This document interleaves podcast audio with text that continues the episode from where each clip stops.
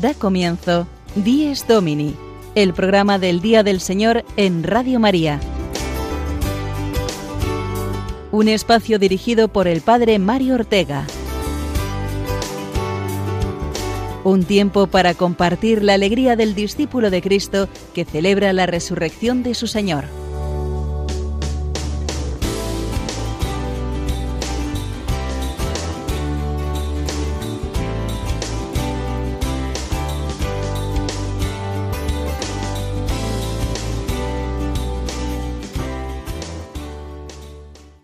Buenos días amigos, bienvenidos un domingo más al programa del Día del Señor. Recibid el saludo de todos los que realizamos este espacio que quiere introducirnos en la vivencia y la alegría del principal día del cristiano. Hoy lo hacemos contemplando una página del Evangelio llena de luz y profecía al mismo tiempo, un misterio de gozo en la infancia de Jesús su presentación en el templo, fiesta que entre todos los cristianos es más conocida quizás con el nombre de la Candelaria, la fiesta de las candelas. ¿Por qué? Pues porque es el momento en el que José y María cumplieron con el precepto religioso de presentar a su primogénito en el templo. Allí esperaba un anciano llamado Simeón, que había recibido de Dios la promesa de que no moriría sin ver al Mesías. Cuando vio al niño Jesús en brazos de su madre, glorificó a Dios diciendo que ya podía morir en paz porque había visto al Salvador, que es la luz de las naciones. Jesucristo es la luz del mundo. Por eso la fiesta de las candelas y la madre que lo lleva en brazos, la Virgen de la Candelaria, patrona, por cierto, de nuestras Islas Canarias. Felicidades a todos los canarios que nos escucháis en este momento en Radio María. Que la Morenita os proteja y guíe siempre.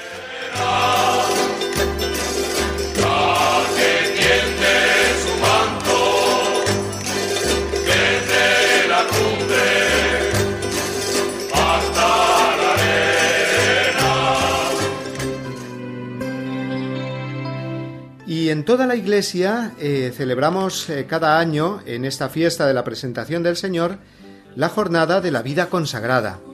Hoy es un día, por tanto, para felicitar a todas las personas que han consagrado su vida al Señor por medio de la pobreza, la castidad y la obediencia por el reino de los cielos. Felicidades a todas las eh, monjas, frailes, miembros de sociedades de vida apostólica, de institutos seculares y de nuevas formas de vida consagrada que encarnan de un modo especial esa luz y esperanza que ha venido a traer Jesús al mundo. Me dulce y me fijo. Agradecemos a Dios el don de la vida consagrada en el mundo y pedimos al Señor que bendiga a nuestra Iglesia y a nuestra sociedad con muchas y santas personas consagradas. Y para compartir con nosotros, ya desde el comienzo de este día, mm, esta jornada de la vida consagrada, tenemos hoy como invitada a Lourdes Grosso, una auténtica conocedora de esta forma de vida cristiana. Buenos días, Lourdes.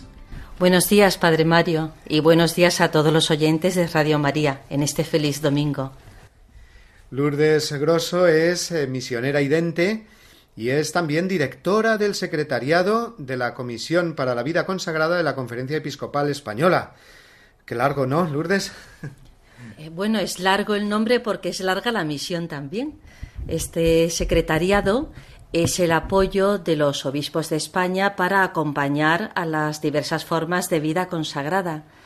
El secretariado pues eh, quiere acompañar sobre todo lo que es la vocación consagrada y por tanto hoy, el día de la Candelaria, el día de la presentación de Jesús en el templo, yo creo que es la fiesta de nuestro secretariado, porque nuestra tarea es acompañar a que todos los consagrados vivamos de la mejor manera esta llamada del Señor.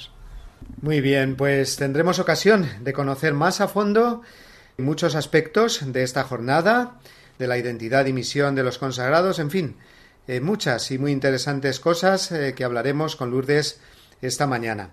Pero antes, eh, como es habitual, pues vamos a conocer el resto de contenidos de nuestro Dies Domini de hoy, 2 de febrero de 2020. Comenzaremos escuchando el Evangelio que se proclamará en la misa de hoy, la festividad de la presentación del Señor. También eh, tendremos, como todas las semanas, al Padre Julio Rodrigo con su anécdota parroquial. Posteriormente, en la sección Guiados por la Palabra de Dios, Sonia Ortega destacará algunos de los aspectos de la escena de la presentación de Jesús en el templo, concretamente del personaje el anciano Simeón. Y como siempre hacemos, terminaremos eh, con nuestra sección habitual de los santos, los santos que celebraremos esta semana, presentados por Pablo Esteban y Marina Cornide.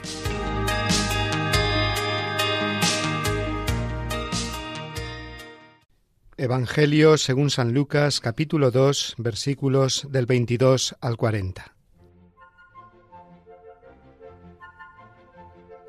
Cuando llegó el tiempo de la purificación, según la ley de Moisés, los padres de Jesús lo llevaron a Jerusalén para presentarlo al Señor de acuerdo con lo escrito en la ley del Señor. Todo primogénito varón será consagrado al Señor. Y para entregar la oblación como dice la ley del Señor. Un par de tórtolas o dos pichones.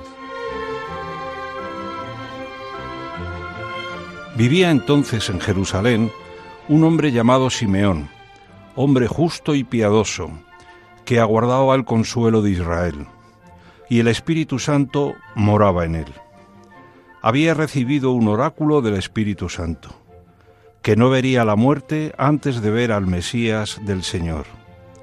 Impulsado por el Espíritu, fue al templo.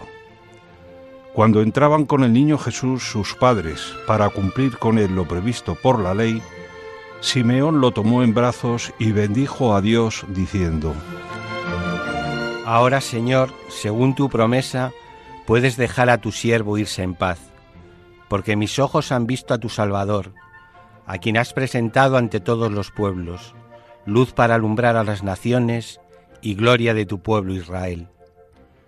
Su padre y su madre estaban admirados por lo que se decía del niño.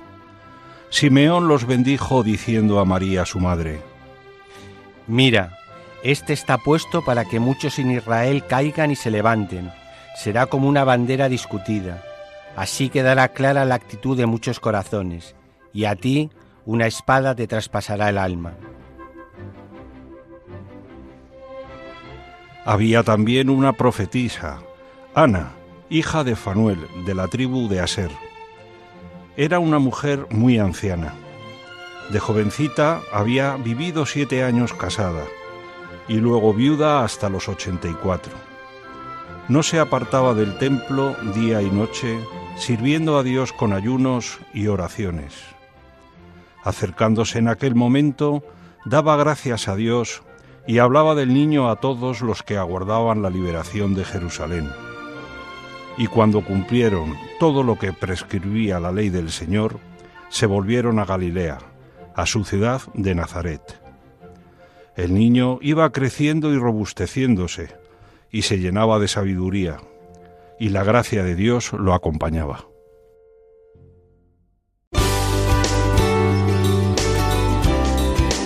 Díez Domini, el programa del Día del Señor en Radio María.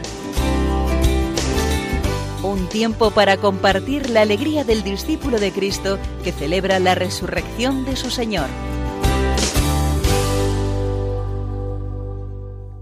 Es domingo, fiesta hoy de la presentación de Jesús en el templo, cuya escena acabamos de escuchar en el Evangelio.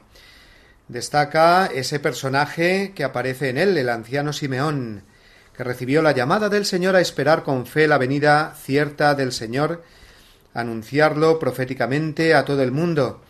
Por eso eh, Simeón es figura de todas las personas que consagran su vida a Dios y que celebran hoy su jornada. Lourdes Grosso, nuestra invitada de hoy. En primer lugar, te pregunto sobre esta jornada, ¿desde cuándo y por qué se celebra esta jornada en la fiesta de la presentación del Señor?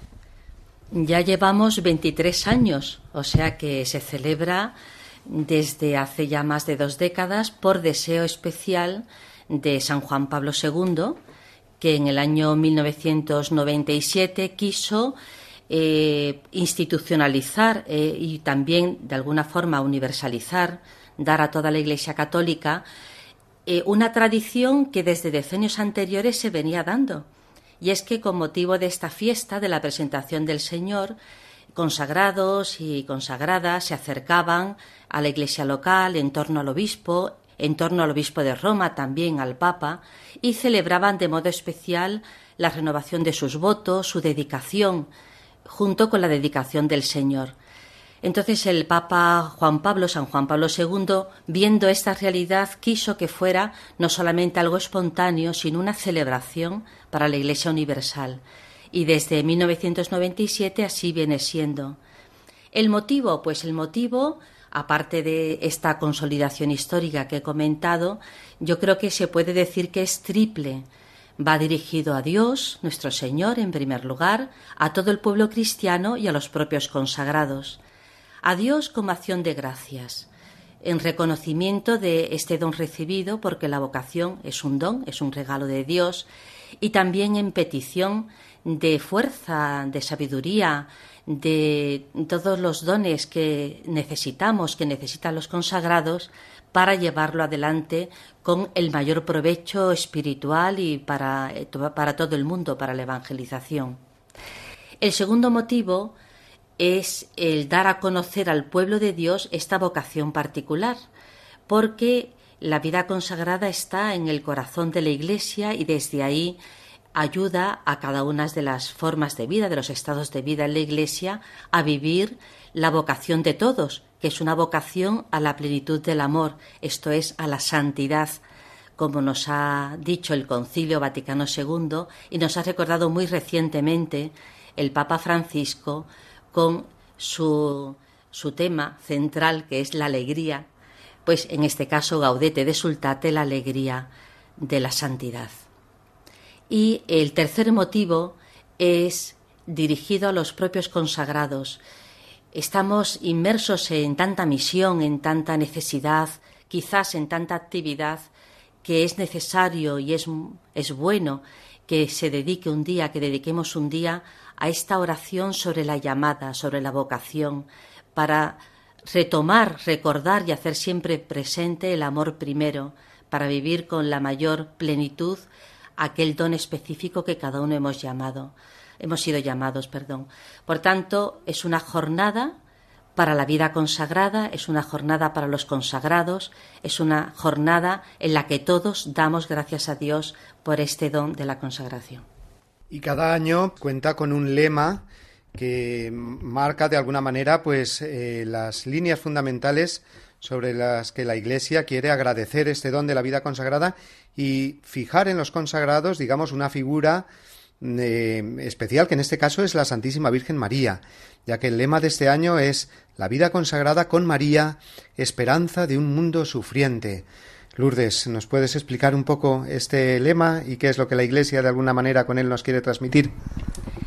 Sí, lo primero que quiero explicar es cómo se elige el lema, porque no es una bonita idea o una bonita frase que se le ocurra a una persona, sino es el fruto de toda una oración comunitaria y de un plan conjunto que eh, tiene la Comisión de Obispos y Superiores Mayores esta Comisión de Obispos y Superiores Mayores, que está vinculada a la Comisión Episcopal para la Vida Consagrada, eh, consta de la presencia de representación de los religiosos, de los institutos seculares, de las vírgenes, de las monjas, de las nuevas formas, y entre todos cada año pensamos cuál es el tema, el lema eh, que queremos que sea mm, que brille en la jornada de la vida consagrada.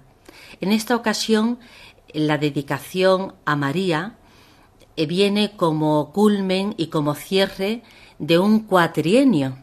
Los tres años anteriores, si los oyentes tienen curiosidad, pueden ir a ver los lemas, estuvieron dedicados a la Santísima Trinidad, porque se han cumplido los 20 años del jubileo.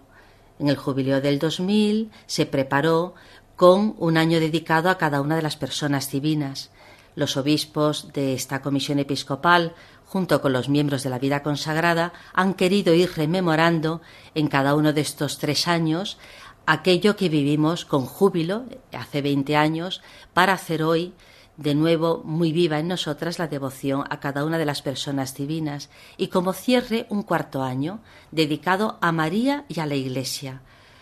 A la Iglesia que es la obra de Cristo en este mundo y que es la continuidad de, de los discípulos que creemos en Él, que hemos recibido el don de la fe, y María que es la, no solamente la imagen de la Iglesia, es la perfecta consagrada, la consagrada por antonomasia. Entonces, eh, ¿cuál es la misión de la Iglesia? La misión de la Iglesia es llevar el Evangelio a todo el mundo. Y este mundo nuestro, este mundo de hoy, este mundo de siempre, es un mundo que sufre. La Iglesia es la esperanza de la salvación. María, por tanto, y con ellos todos los consagrados, eh, queremos llevar esta esperanza para dar la luz de Cristo a un mundo que sufre. Pues a todos los consagrados y consagradas eh, que hay en el mundo, vamos a dedicarles, si te parece, Lourdes, una canción. Esta canción que nos habla de entrega al Señor, la entrega que todos ellos dan al Señor cada día y el sí generoso que pedimos hoy también que den al Señor los jóvenes que pueden estar llamados a consagrar su vida a Dios. Tú eres conmigo, Señor yo soy contigo, mi Dios. Somos eternamente amigos.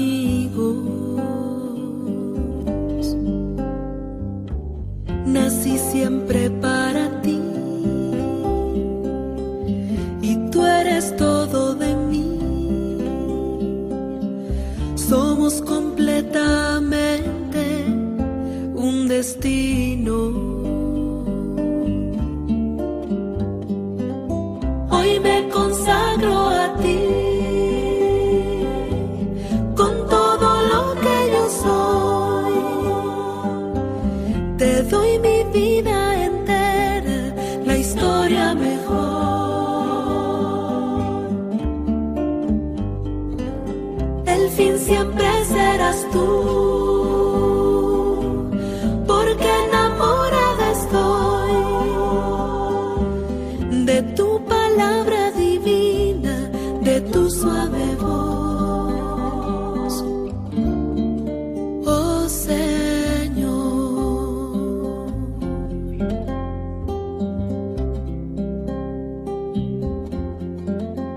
Para alumbrar a las naciones y gloria de tu pueblo Israel. Esas son las palabras del anciano Simeón que hoy resuenan en esta fiesta de la presentación del Señor y que nos recuerdan a tantas luces que son las personas consagradas que hoy celebran también su jornada, la Jornada Mundial de la Vida Consagrada. Tantas luces que brillan en, nuestra sociedad de personas que lo dejan todo por seguir a Cristo y ponerse al servicio completo de la Iglesia. En concreto, en España, pues tenemos una realidad tremenda de vida consagrada, ¿no? muchas eh, formas eh, antiguas y nuevas de vida consagrada. Y de ellas nos va a hablar nuestra invitada de hoy, eh, Lourdes. cuéntanos un poco la situación de la vida consagrada en nuestra Iglesia española en este siglo XXI, en este 20 aniversario, como nos recordabas antes, de aquel gran jubileo en el que el Papa San Juan Pablo II nos invitó a remar mar adentro. Como bien has dicho, la situación de la vida consagrada en España hoy es muy variada, es muy rica. Hay una mm, gran variedad de carismas y una presencia numerosa. Como siempre nos gusta hablar un poquito de números, ¿verdad? Aunque no es lo principal, pero vamos a dar algunos números a cierre del año 2019 porque son los, las estadísticas más actuales que tenemos. Así, en números globales, podemos decir que personas consagradas, en el sentido propio de la palabra, es decir, por la profesión de los consejos evangélicos, somos unas 52.000 aproximadamente. No está mal, no está mal, dado que tenemos que ser levadura en la masa, sal de la tierra, pues es una levadura y una sal abundante para hacer presencia y dar sabor en los lugares donde nos encontramos. Estos, estas personas pues pertenecen a comunidades de vida religiosa. En España hay presentes 409 institutos religiosos con lo cual son aproximadamente unas 5.000 comunidades de religiosos, entre religiosos y religiosas. Monasterios de vida contemplativa son también muy numerosos, pues prácticamente podríamos decir casi un tercio del número de monasterios de todo el mundo. Eh, la espiritualidad monástica en España es, es muy viva. Tenemos en este momento 751 monasterios, en su gran mayoría femeninos. Institutos seculares, algunos de origen español, otros eh, de origen en otra nación, pero que tienen presencia en España, son 40. Es una realidad también muy rica para esta forma de vida consagrada que es más reciente respecto de las tradicionales, de las históricas. Y también podemos decir que hay eh, nuevas formas de consagración, institutos que están caminando hacia una denominación que todavía no tienen, después lo explicaré un poquito más, pero que se denominan nuevas formas de vida consagrada. Los miembros de estas nuevas formas, de estas asociaciones, pues en torno a unos 1.800, mm, casi 2.000, es una estimación aproximada.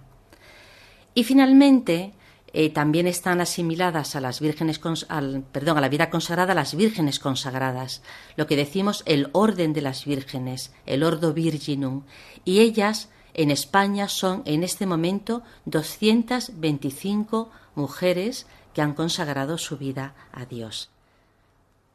Pues eh, me ha impresionado mucho eso que has dicho, que eh, monasterios de vida contemplativa, por ejemplo, eh, tenemos en España la tercera parte de todo el total en el mundo, para que valoremos pues esa forma de vida consagrada que no vemos porque se dedican pues a la oración, al silencio eh, pero que realmente son una fuente de bendiciones para todos nosotros, como lo son también pues todas las eh, personas eh, consagradas que conocemos, que tenemos cercanas en nuestra parroquia, en los hospitales, en, en, los colegios, en tantos lugares donde sirven al Señor y a la Iglesia con total dedicación, especialmente a los más necesitados, ¿no? Nosotros queremos seguir a nuestro Maestro, seguirle imitándole y configurándonos con él. Son tres verbos que hay que conjugar juntos. Seguir, imitar, configurándonos con él. ¿Y él qué hizo? Pues pasó haciendo el bien. Decían de él, este es alguien que pasó haciendo el bien, y era Dios, y se dedicó a hacer el bien a todos.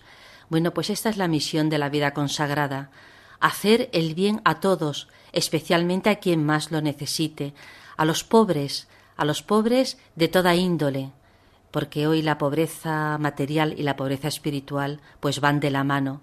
Por eso encontramos, como bien ha dicho Padre Mario, pues consagrados y consagradas en todos los rincones de nuestra sociedad, en labores de servicio muy visibles como son hospitales, escuelas, residencias de anciano, comedores, eh, porque hoy día las necesidades son cada vez mayores a nivel social, pero eh, también en otros mundos, en otros lugares, que quizás no estén tan a la vista, pero que es necesaria su presencia, el mundo de la cultura, del arte, de la administración, porque según la forma de vida consagrada en la que una persona esté viviendo su entrega a Cristo, tiene también un área concreta específica para hacer el bien.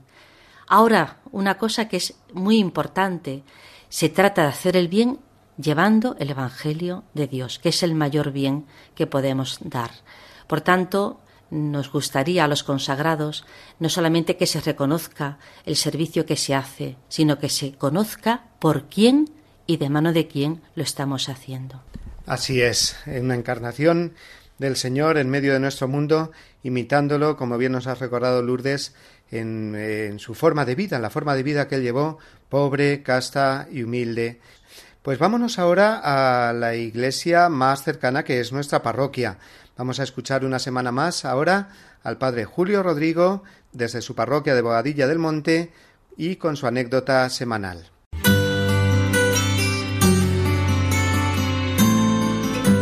El domingo desde mi parroquia. Una reflexión a cargo del padre Julio Rodrigo.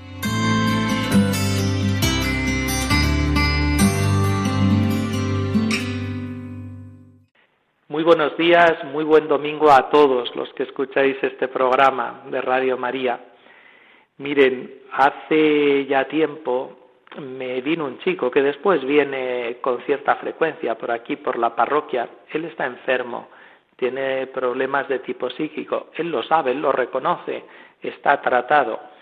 Pero un día me interpeló y me llegó al corazón porque me dijo, Padre, querría dar un paseo conmigo, querría tomarse un café conmigo. Es que no tengo a nadie con quien hacerlo. Uf, yo cuando escuché eso la verdad es que me conmoví y me enterneció.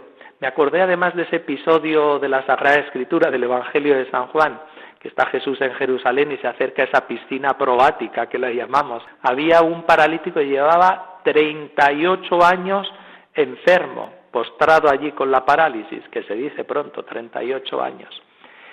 Y Jesús se acercó a él, ¿qué quieres que haga por ti? Dice, no tengo a nadie que me meta en esa piscina, otros se me adelantan.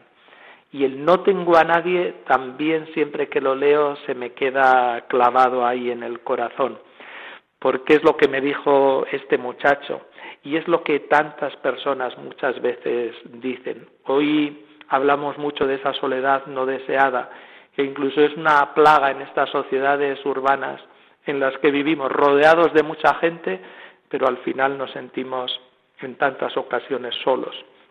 De hecho, las autoridades, las instituciones, la Iglesia, las ONGs empiezan a tomar medidas para combatir esta plaga. Y para nosotros los cristianos, yo lo veo que tendría que ser una prioridad, que no haya nadie entre nosotros que pueda decir eso, no tengo a nadie, no tengo con quién charlar, con quién dar un paseo, con quién ir al médico, con quién estar tranquilamente. Les comento esto porque, no sé, hoy leyendo el Evangelio de la presentación del Señor, como salían estos dos ancianos que descubren allí, en ese momento, a Jesucristo, luz para alumbrar a las naciones, como dicen, me he acordado de tantos ancianos que viven en esta situación. Todos podemos hacer algo para aliviar esta plaga. Todos podemos acompañar, divertir, charlar, ayudar a los demás y de verdad que estas capacidades todos las tenemos.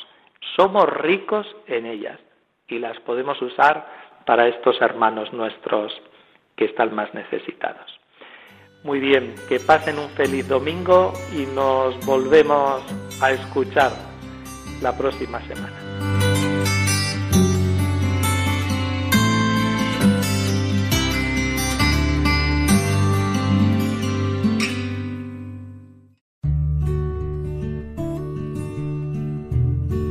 La celebración dominical del Día y de la Eucaristía del Señor tiene un papel principalísimo en la vida de la Iglesia.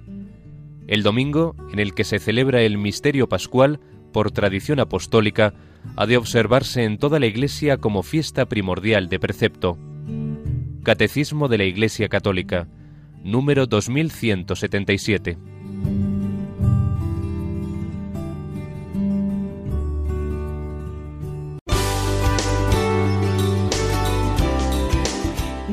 Domini, el programa del Día del Señor en Radio María. Un tiempo para compartir la alegría del discípulo de Cristo que celebra la resurrección de su Señor.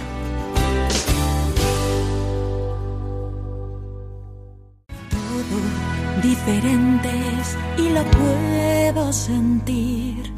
Mi corazón tiene dueño, un canto nuevo tiene su latir. Continuamos con nuestro programa de hoy, en este domingo que celebramos la fiesta de la presentación del Señor, una fiesta luminosa realmente, una fiesta que nos recuerda, en cierto modo, pues la vigilia pascual, porque con esas velas nos dirigimos en procesión hoy hacia el altar, recordando que Jesús es la luz del mundo, la luz que ilumina el mundo. Y bueno, podríamos decir que es una fiesta entre la Navidad, porque se trata de un misterio de la infancia de Jesús, pero que nos orienta a ese misterio pascual que es el misterio central de nuestra vida cristiana. Como central es Jesús en la vida de cada uno de los consagrados que hoy celebran eh, su jornada y jornada eh, de la cual estamos hablando hoy con Lourdes eh, Grosso, es la directora del Secretariado de la Comisión Episcopal para la Vida Consagrada de la Conferencia Episcopal Española. Eh, Lourdes, eh, todos conocemos a algún consagrado, alguna monja, algún religioso, algún miembro de instituto secular. Mm, lo conocemos pues porque está cercano a nuestra parroquia, porque compartimos con él, por ejemplo, con ella, pues la catequesis, lo, hemos visto en el hospital, en el colegio. Pero vemos que hay, eh, junto a las históricas formas de vida consagrada, congregaciones pues que conocemos todos ya, franciscanos, jesuitas, dominicos, etcétera, eh, hay también nuevas formas de vida consagrada. ¿Qué es lo que tienen en común y qué es lo que presentan de novedoso? Eh, formas históricas y formas nuevas de vida consagrada. Bueno, empezamos diciendo, como hablábamos al principio, que eh, lo primero es la vocación, es la llamada. Cristo te llama, Dios te llama y te llama a seguirle. Pero no es un seguirle genérico, abstracto, no sabiendo dónde, sino lo hace a través de una persona concreta, de un carisma concreto, de un instituto concreto, y respondiendo a esa llamada, las personas se consagran a Dios dentro de una institución, dentro de un carisma. Y estos eh, han sido y seguirán siendo muy variados a lo largo de la historia. Estas formas históricas pues son la vida contemplativa, las monjas, los monjes, los eremitas, también el orden de las vírgenes, que son las que en el Evangelio se dice, en el Nuevo Testamento, aquellas mujeres que se consagraban eh, en el servicio pues, de, de la comunidad cristiana, en el servicio cristiano. A partir del Vaticano II, este orden de las vírgenes ha vuelto a tomar mucha fuerza y hoy día hay mujeres del siglo XXI que también pues consagran su virginidad, su vocación, su vida en las manos del obispo al servicio de la diócesis. Bueno, esas son las formas más, más históricas, más antiguas, las primeras. A ellas siguen, en, en una gran división, los institutos religiosos, las congregaciones religiosas, los frailes, las religiosas, que hoy día pues eh, conocemos eh, y son las como se ha nombrado antes pues eh, dominicas, jesuitas, calasancias, escolapios, eh, muchísimas órdenes tradicionales franciscanos. Pero a lo largo de la historia el tiempo sigue pasando y el Espíritu Santo sigue inspirando otras formas de consagración con la única finalidad de llevar el Evangelio de Cristo al hombre de hoy, a las necesidades de hoy. Y éstas, sin quitar nada a las históricas, añaden pues una respuesta a otras necesidades actuales. Así nacen los institutos seculares, que eh, son personas que viven su consagración en medio del mundo, eh, en medio del siglo, como el nombre indica, y de las que, eh, pues podríamos decir con sentido muy, muy explícito, que son la levadura en medio de la masa. Estas personas, pues algunas viven en comunidad, otras viven en sus casas, son profesionales, hay sacerdotes, y tienen la misión de estar en medio de la gente para llevar el Evangelio y responder a las necesidades del mundo que el mundo presenta hoy. Y finalmente hay otras formas de consagración que todavía no tienen nombre, son muy jóvenes y se les denomina con un genérico nuevas formas de vida consagrada. La Santa Sede está estudiando cómo denominarlas, quizás, quizás familia eclesial, quizás. ¿Cuál es la novedad eh, o la distinción canónica, jurídica de estas últimas respecto de las anteriores? Bueno, para esto habría que hacer todo un tratado, pero no hay peligro, no lo voy a hacer ahora. Simplemente decir que son institutos mixtos, en el sentido amplio de la palabra, hay varones y mujeres, mm, hay, entre los varones hay sacerdotes y hay consagrados que no son sacerdotes. Entre las mujeres, pues eh, hay personas consagradas célibes, y también, tanto varones como mujeres, hay personas casadas que viven en la misma espiritualidad, pero en su familia, con un vínculo muy estrecho al instituto. ¿Qué aportan las nuevas, las llamadas nuevas formas de vida consagrada? Sobre todo, recuerdan a, los consagrados aspectos, o a toda la Iglesia, aspectos que, siendo para todos, quizás eh, pues mm, se habían olvidado o no estaban tan presentes. Por decir alguno, uno muy concreto que es muy típico de las nuevas formas de vida consagrada y que es propio de toda la Iglesia, pues es la estima del Santo Padre, la estima del magisterio, ¿eh? del magisterio de la Iglesia. Que esto es propio de todos, por supuesto, pero las nuevas familias, las nuevas formas de consagración eh, siguen muy de cerca para su vivencia, para su espiritualidad, pues todo lo que el Santo Padre y el Magisterio de la Iglesia eh, nos van diciendo para nuestra vivencia en el mundo. Eh, aportan también eh, nueva forma de presencia con los pobres, con los alejados, en el campo ecuménico, el mundo de la cultura, una gran inmersión en el mundo de la cultura, en el mundo del trabajo, en la vida profesional. Bueno, creo que habría otras muchas características, pero quizás con estas pequeñas pinceladas abrimos el apetito para que puedan ir a la literatura sobre vida consagrada, que es abundante, y puedan leer un poquito y conocernos más de cerca a cada una de las formas de vida consagrada. Y todas ellas forman, por expresarlo con una imagen, un precioso jardín con una diversidad muy grande de plantas, de flores, de colores, de aromas, eh, que es lo que llamamos los distintos carismas todos ellos suscitados por el Espíritu Santo, garantizados como auténticos y verdaderos por la autoridad de la Iglesia y, por lo tanto, eh, convergentes todos ellos en una unidad eh, eh, y en una sola familia que somos todos los cristianos.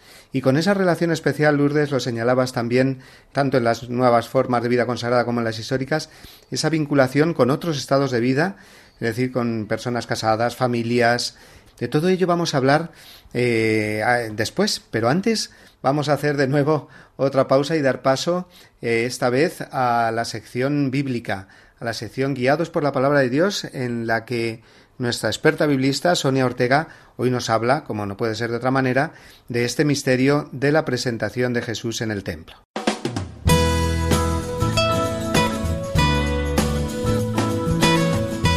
Guiados por la Palabra de Dios el momento de asomarnos a la Biblia de la mano de Sonia Ortega.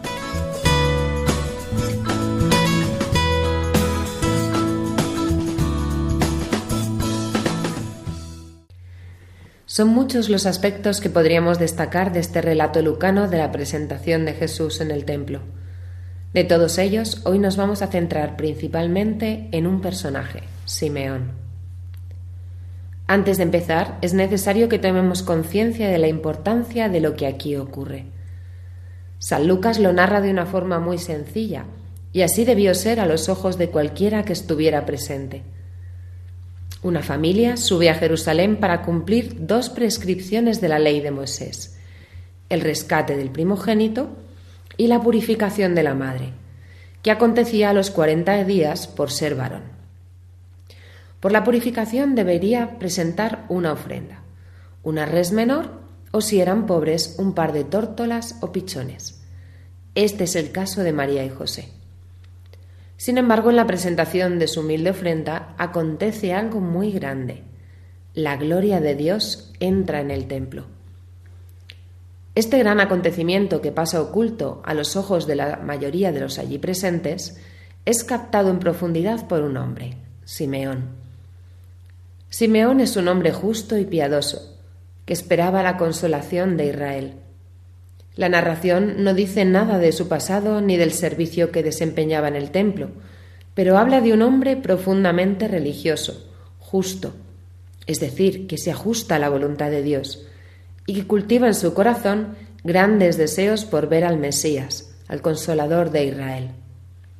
También nos dice que en él estaba el Espíritu Santo.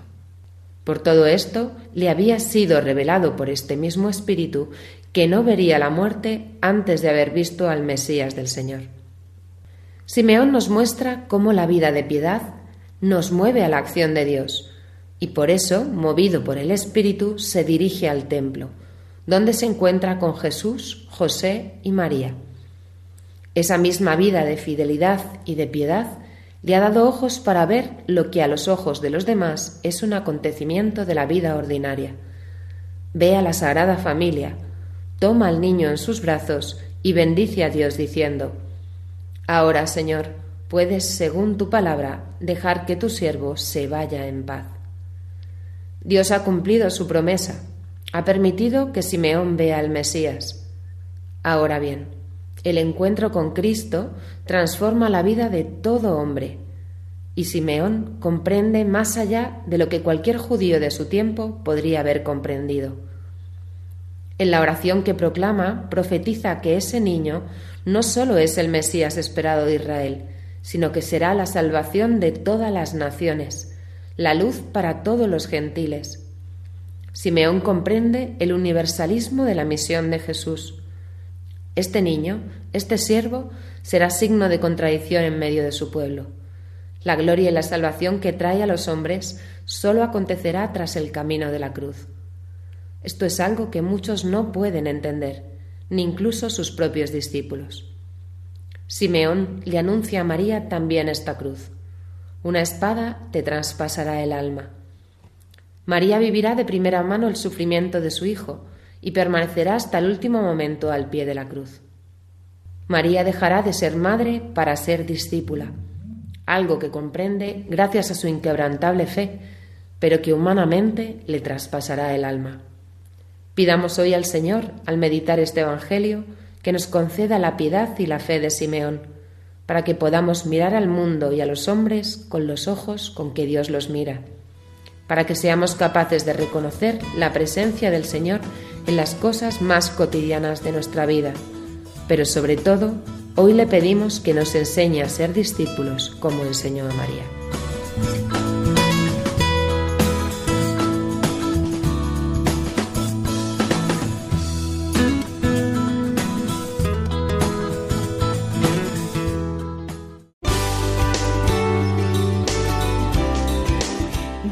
Domini, el programa del Día del Señor en Radio María.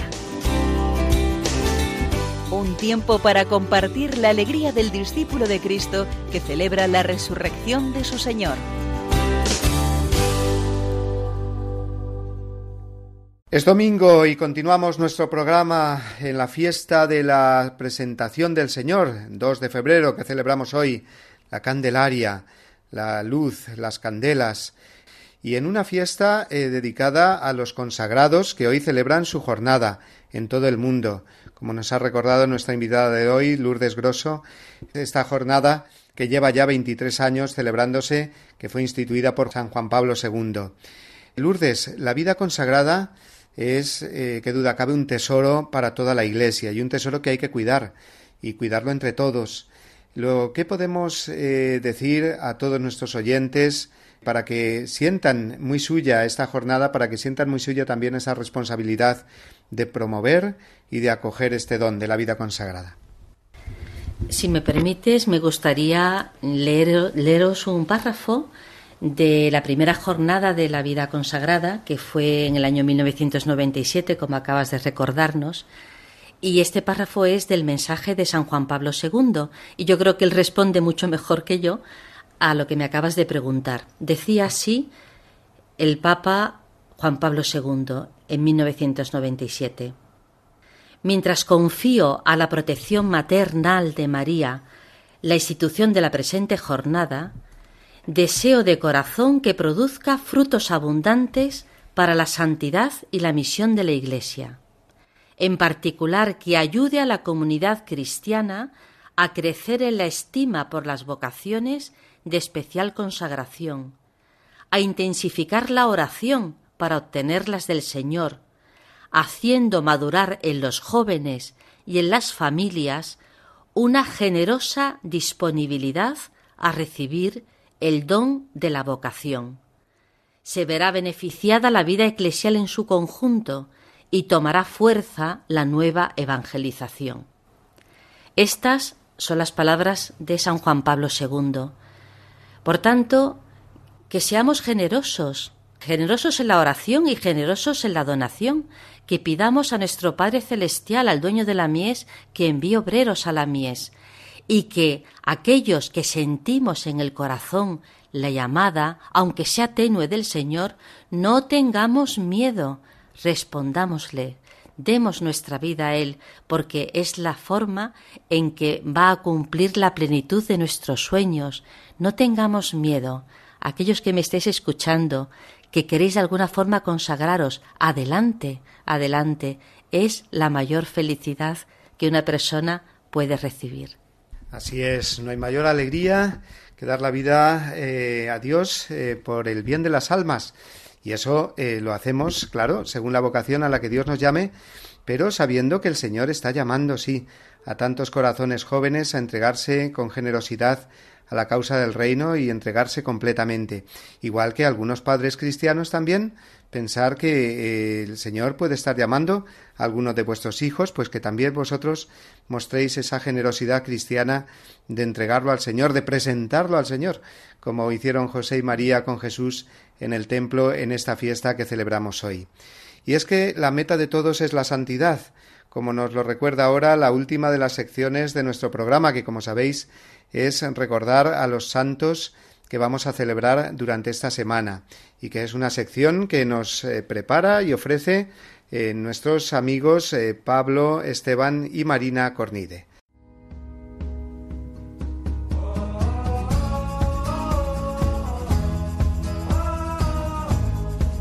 Santos en nuestro caminar. Un repaso a los santos que celebraremos esta semana por Pablo Esteban y Marina Cornide.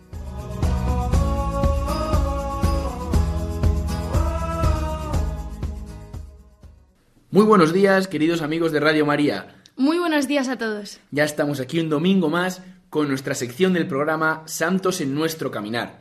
Y esta semana vamos a celebrar a bastantes santos conocidos, así que presten atención. Mañana celebraremos a San Blas, el miércoles día 5 a Santa Águeda, el jueves a San Pablo Miki compañeros mártires y terminaremos la semana el sábado 8 conmemorando a Santa Josefina Vaquita. Así mañana empezamos la semana celebrando a San Blas, que es un santo muy conocido y que hay muchísima devoción en todas partes del mundo.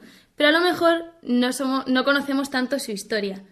San Blas eh, fue un obispo de Sabate, que es Armenia, y fue mártir de los primeros siglos, del siglo III. Fue un gran médico que transmitía su fe en, los encuentros con sus pacientes y esto al final acabó haciendo que el pueblo le quisiera tanto que al final fue nombrado obispo. Cuando fue la persecución de los cristianos de Diocleciano, San Blas, pues al final acabó siendo capturado y por eso fue mártir, porque no renunció a su fe y se mantuvo fiel hasta el final. Después de la muerte de San Blas, a los pocos años, Armenia adoptó el cristianismo oficialmente y de hecho es la primera nación que, que lo adopta oficialmente, incluso antes de que lo hiciera Roma con el Edicto de Milán. Así es. Y el miércoles 5 celebramos a otra mártir también del siglo III que también sufrió en sus carnes la persecución de Diocleciano. Estoy hablando de Santa Águeda, mártir de la pureza. El procónsul de Sicilia quería abusar de ella, pero ella ya había tomado un compromiso de mantenerse virgen por amor al Señor. Siendo consciente de ello, el procónsul de Sicilia la acusó de ser cristiana y la sometió a durísimos tormentos para hacerla abjurar de su fe. No obstante, Santa Águeda se mantuvo firme y alcanzó así la palma del martirio, pocos años después que San Blas. Al día siguiente, el jueves, celebramos San, Pablo Miki y compañeros, que fueron 26 mártires que murieron en Japón, pero en el siglo XVI. Después de la llegada a Japón de San Francisco Javier, hubo una inmensa conversión de cristianos y entonces el emperador de Japón enfureció y dijo que todos los misioneros tenían que abandonar el país. No obstante, permanecieron allí escondidos, pero claro, al final acabaron siendo descubiertos y por eso fueron martirizados. El martirio fue muy duro, murieron crucificados y les colgaron de los brazos unas cadenas y del cuello una argolla. Ellos vieron la cruz como el momento de mayor gloria y ahí, desde la cruz, animaban al pueblo a que amasen a Dios y que buscasen la salvación de muchas almas. Y acabamos la semana el sábado 8 celebrando a Santa Josefina Vaquita, que es una mujer sudanesa, efectivamente, sí, sí, de Sudán, del siglo XIX, y que es la primera santa canonizada del continente africano. Desde pequeña sufrió mucho porque fue capturada por unos traficantes de esclavos que la vendieron y fue pasando de amo en amo, siendo maltratada, abusada, hasta que fue comprada por un comerciante italiano que se la llevó consigo a, Italia de vuelta. Allí descubre por primera vez lo que es que alguien la aprecie y le, ame. Y todo esto llevó definitivamente a su conversión al cristianismo. Una conversión además total que le llevó a entregarse por los demás. Terminará sus días como religiosa, entregando su vida por completo al Señor. Así hemos visto que tenemos una semana muy interesante llena de santos muy importantes, que los voy a recordar. Celebramos mañana lunes a San Blas, El miércoles 5, Santa Águeda. El jueves 6, San Pablo Miki y compañeros. Y por último, el sábado, Santa Josefina Vaquita. Y vamos a aprovechar que se junta, que celebramos a la primera santa canonizada del continente africano con todos estos mártires para pedir por todos los cristianos que hoy en día están todavía siendo perseguidos en ese continente. Estoy pensando en los cristianos de Nigeria, en los cristianos de Sudán, pues que se mantengan fieles y como siempre se ha dicho, que su sangre sea reguero para nuevos cristianos. Así que nada, queridos amigos, hasta la semana que viene. Un fortísimo abrazo. Un fuerte abrazo, nos vemos.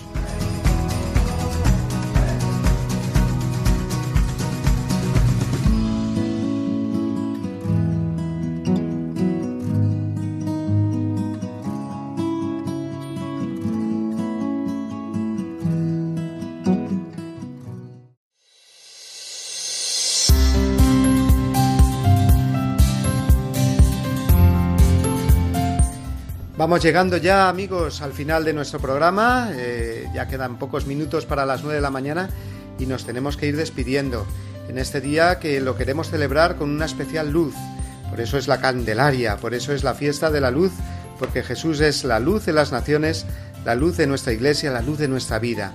Y hemos recordado hoy de una manera especial a todos los consagrados que celebran hoy su jornada. Y nos ha estado acompañando para ello Lourdes Grosso, a la cual le doy las gracias por haber estado con nosotros esta mañana y le pido que nos eh, dé, no sé, un último consejo que nos quieras dar, Lourdes, a todos los oyentes de Radio María para vivir mejor este día, para tomar conciencia de la eh, significación tan grande que tiene esta jornada para toda la Iglesia.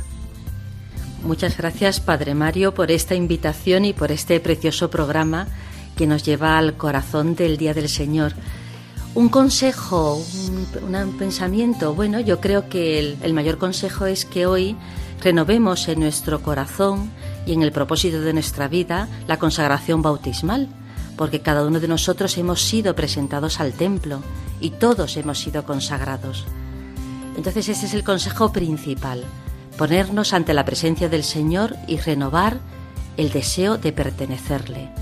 Y después una tarea, si me permites, yo creo que sería bonito que hoy cada uno de vosotros os dirijáis a alguien que, que conozcáis, a un consagrado, una consagrada, una, una monja, un religioso, porque seguro que conocéis a alguien para agradecerle su entrega, para agradecerle su servicio a la Iglesia y para orar por él o por ella.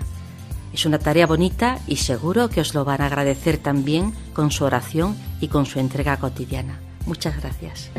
Pues muchas gracias a ti, Lourdes Grosso, eh, directora del Secretariado de la Comisión Episcopal para la Vida Consagrada de la Conferencia Episcopal.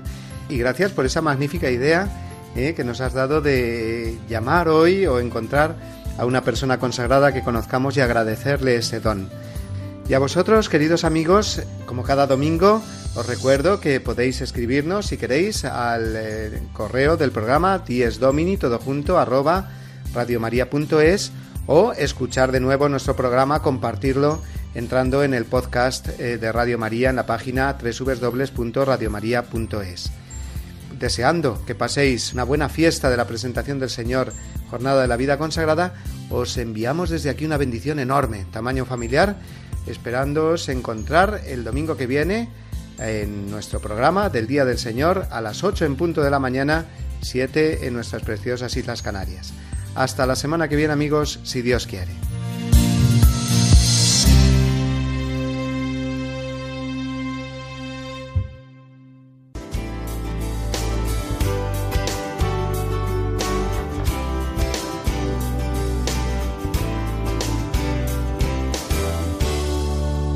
Y así termina Dies Domini, el programa del Día del Señor en Radio María un espacio dirigido por el Padre Mario Ortega. Un tiempo para compartir la alegría del discípulo de Cristo que celebra la resurrección de su Señor.